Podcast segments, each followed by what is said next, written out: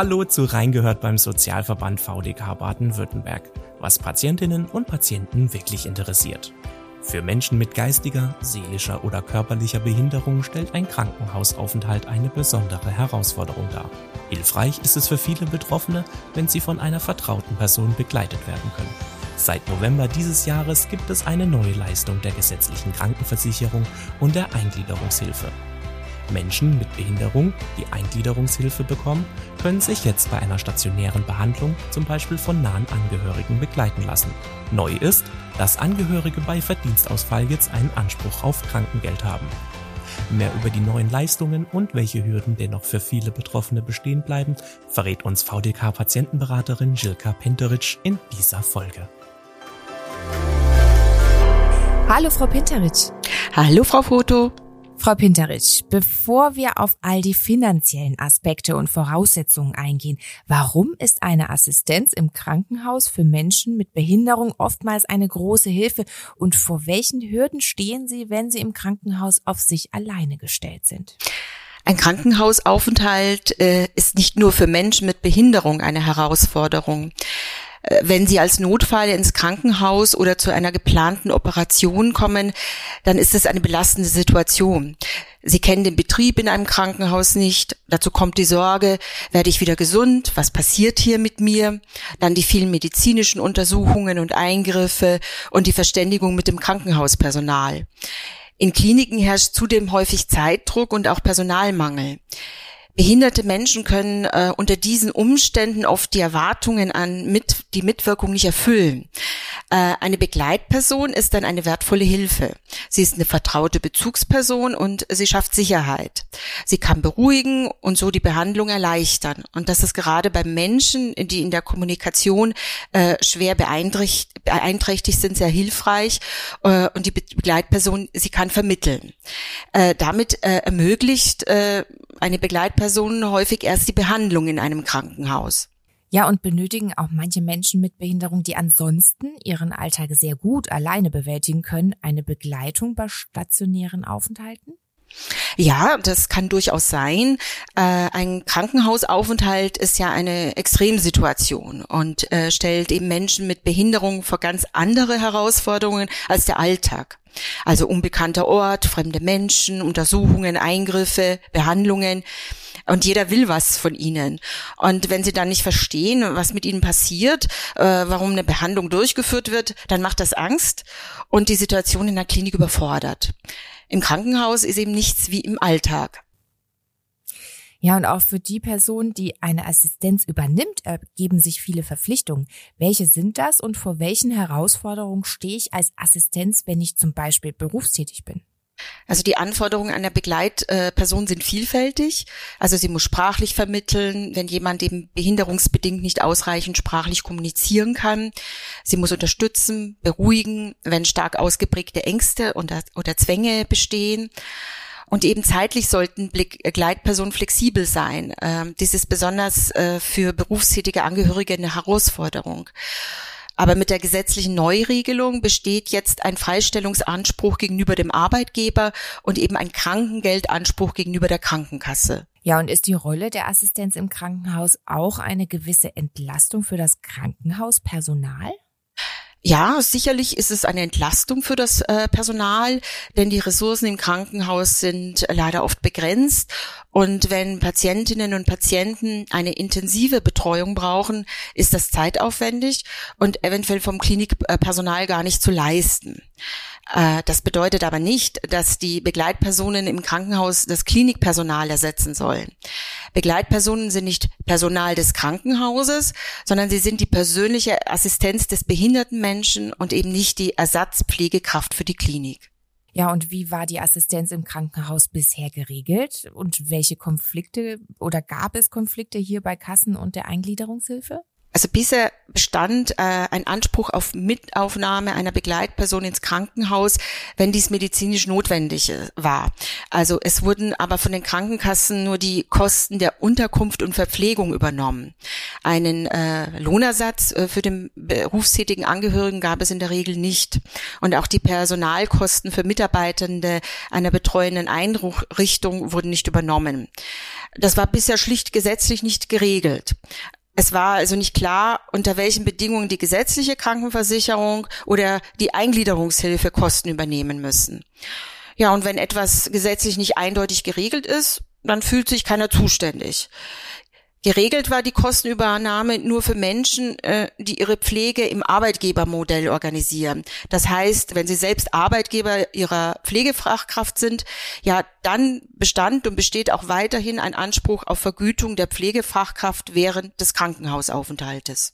Ja, und welche Hilfeleistungen werden Betroffenen denn jetzt gewährt? Also Menschen mit Behinderung, äh, die ihre Unterstützung im Alltag zum Beispiel über eine Einrichtung der Eingliederungshilfe erhalten, können jetzt ihre vertraute Assistenzperson mit ins Krankenhaus nehmen. Die Leistungen für die Assistenzperson äh, werden nach der neuen Regelung auch im Krankenhaus aus Mitteln der Eingliederungshilfe bezahlt. Neu ist auch der Anspruch auf Krankengeld für nahe Angehörige oder Personen aus dem engsten persönlichen Umfeld. Wenn die äh, Begleitung medizinisch notwendig ist, hat die Begleitperson bei einem Verdienstausfall Anspruch auf Krankengeld. Äh, und das gilt jetzt nicht nur, wenn die Begleitperson stationär mit aufgenommen wird, sondern auch für eine ganztägige Begleitung wird Krankengeld gezahlt. Eine ganztägige Begleitung liegt dann vor, wenn die Zeit der Begleitung und das mit An- und Abreise mindestens acht Stunden beträgt.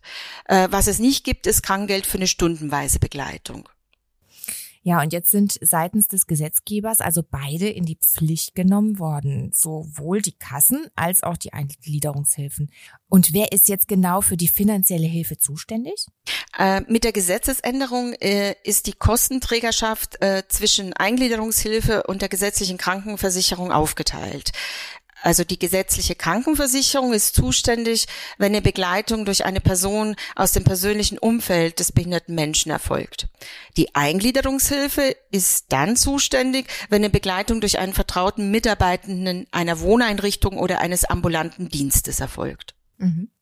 Ja, und wer kann mich nun begleiten? Nur ein Familienmitglied oder auch meine liebe Nachbarin von nebenan oder mein Betreuer aus meiner Einrichtung, in der ich wohne? Begleiten können sie nahe Angehörige, äh, wie zum Beispiel Eltern, Kinder, Geschwister, äh, Lebenspartner oder eine Person aus dem engsten persönlichen Umfeld. Äh, und zu dieser Person muss die gleiche persönliche Bindung wie zu einem nahen Angehörigen bestehen. Die liebe Nachbarin kann also Begleitperson sein, wenn zu ihr eine enge persönliche Bindung besteht. Und Menschen mit Behinderung, die im Alltag von Leistungserbringern der Eingliederungshilfe unterstützt werden, können ebenfalls einen Mitarbeitenden der Einrichtung als Assistenzperson mit ins Krankenhaus nehmen. Erforderlich ist ein besonderes Vertrauensverhältnis zwischen dem Mitarbeitenden und dem Menschen mit Behinderung. Ja, das ist schon mal gut, aber es ist ja kein Verlass darauf, dass diese Person jedes Mal Zeit hat. Kann die Assistenz auch von verschiedenen Personen übernommen werden? Ja, natürlich. Es muss sie nicht immer dieselbe Person ins Krankenhaus begleiten. Und welche Voraussetzungen müssen erfüllt sein, wenn es um die Assistenz im Krankenhaus geht? Und muss diese Hilfeleistung gesondert beantragt werden? Voraussetzungen für die neuen Leistungen sind eine Behinderung und der Mensch mit Behinderung muss Leistungen der Eingliederungshilfe beziehen. Für Begleitpersonen aus dem persönlichen Umfeld gibt es einen Anspruch auf Krankengeld, dann, wenn die Begleitung aus medizinischen Gründen notwendig ist. Der gemeinsame Bundesausschuss hat in einer Richtlinie Situationen beschrieben, in denen dies der Fall ist. Medizinisch notwendig ist die Begleitung zum Beispiel bei behinderten Menschen mit fehlender sprachlicher Verständigungsmöglichkeit oder bei fehlender Mitwirkungsfähigkeit. Also bei Menschen, die behinderungsbedingt mit den Belastungssituationen im Krankenhaus nicht zurechtkommen. Es geht darum, dass durch die Begleitung eine bestmögliche Verständigung mit der Patientin oder dem Patienten gewährleistet ist. Begleitung kann auch notwendig sein, wenn die Begleitperson in der Therapie, in die Therapie mit einbezogen werden soll. Ja, und wer entscheidet dann, ob eine Begleitperson tatsächlich medizinisch notwendig ist? Ob die Aufnahme einer Begleitperson medizinisch notwendig ist, das entscheidet der Arzt. Das gilt auch im Notfall, also zum Beispiel bei Unfall oder Schlaganfall. Die medizinische Notwendigkeit äh, für die Mit Mitaufnahme einer Begleitperson ins Krankenhaus kann der Arzt, äh, der die Krankenhausbehandlung verordnet, auf der Verordnung bescheinigen. Es ist auch möglich, dass zum Beispiel der Hausarzt den Bedarf einer Begleitung unabhängig von einer konkreten Krankenhausbehandlung medizinisch feststellt. Äh, das ist dann befristet für die äh, Dauer von bis zu zwei Jahren. Da erhält der Patient oder die Patientin dann eine entsprechende Bescheinigung. Äh, darüber hinaus bescheinigt das Krankenhaus am Entlasttag, dass die Mitaufnahme der Begleitperson aus medizinischen Gründen notwendig war. Äh, dies kann bei Bedarf auch als vorläufige Bescheinigung zu Beginn oder während der Krankenhausbehandlung geschehen.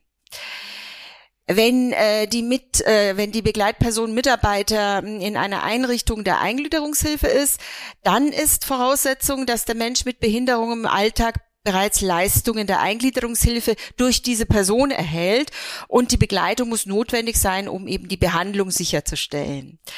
Und äh, unabhängig von dem Krankenhausaufenthalt soll die Notwendigkeit einer Krankenhausassistenz in den Gesamtplan der Eingliederungshilfe mit aufgenommen werden. Ja, und die Träger zahlen nicht, wenn die hilfsbedürftige Person keine Eingliederungshilfe erhält. Das bedeutet demnach beispielsweise Menschen mit einer Demenzerkrankung, die sind ja dann davon ausgeschlossen, benötigen aber nicht gerade diese auch eine Assistenz im Krankenhaus? Ja, genau. Gerade äh, Menschen mit Demenz brauchen meist eine Begleitung im Krankenhaus.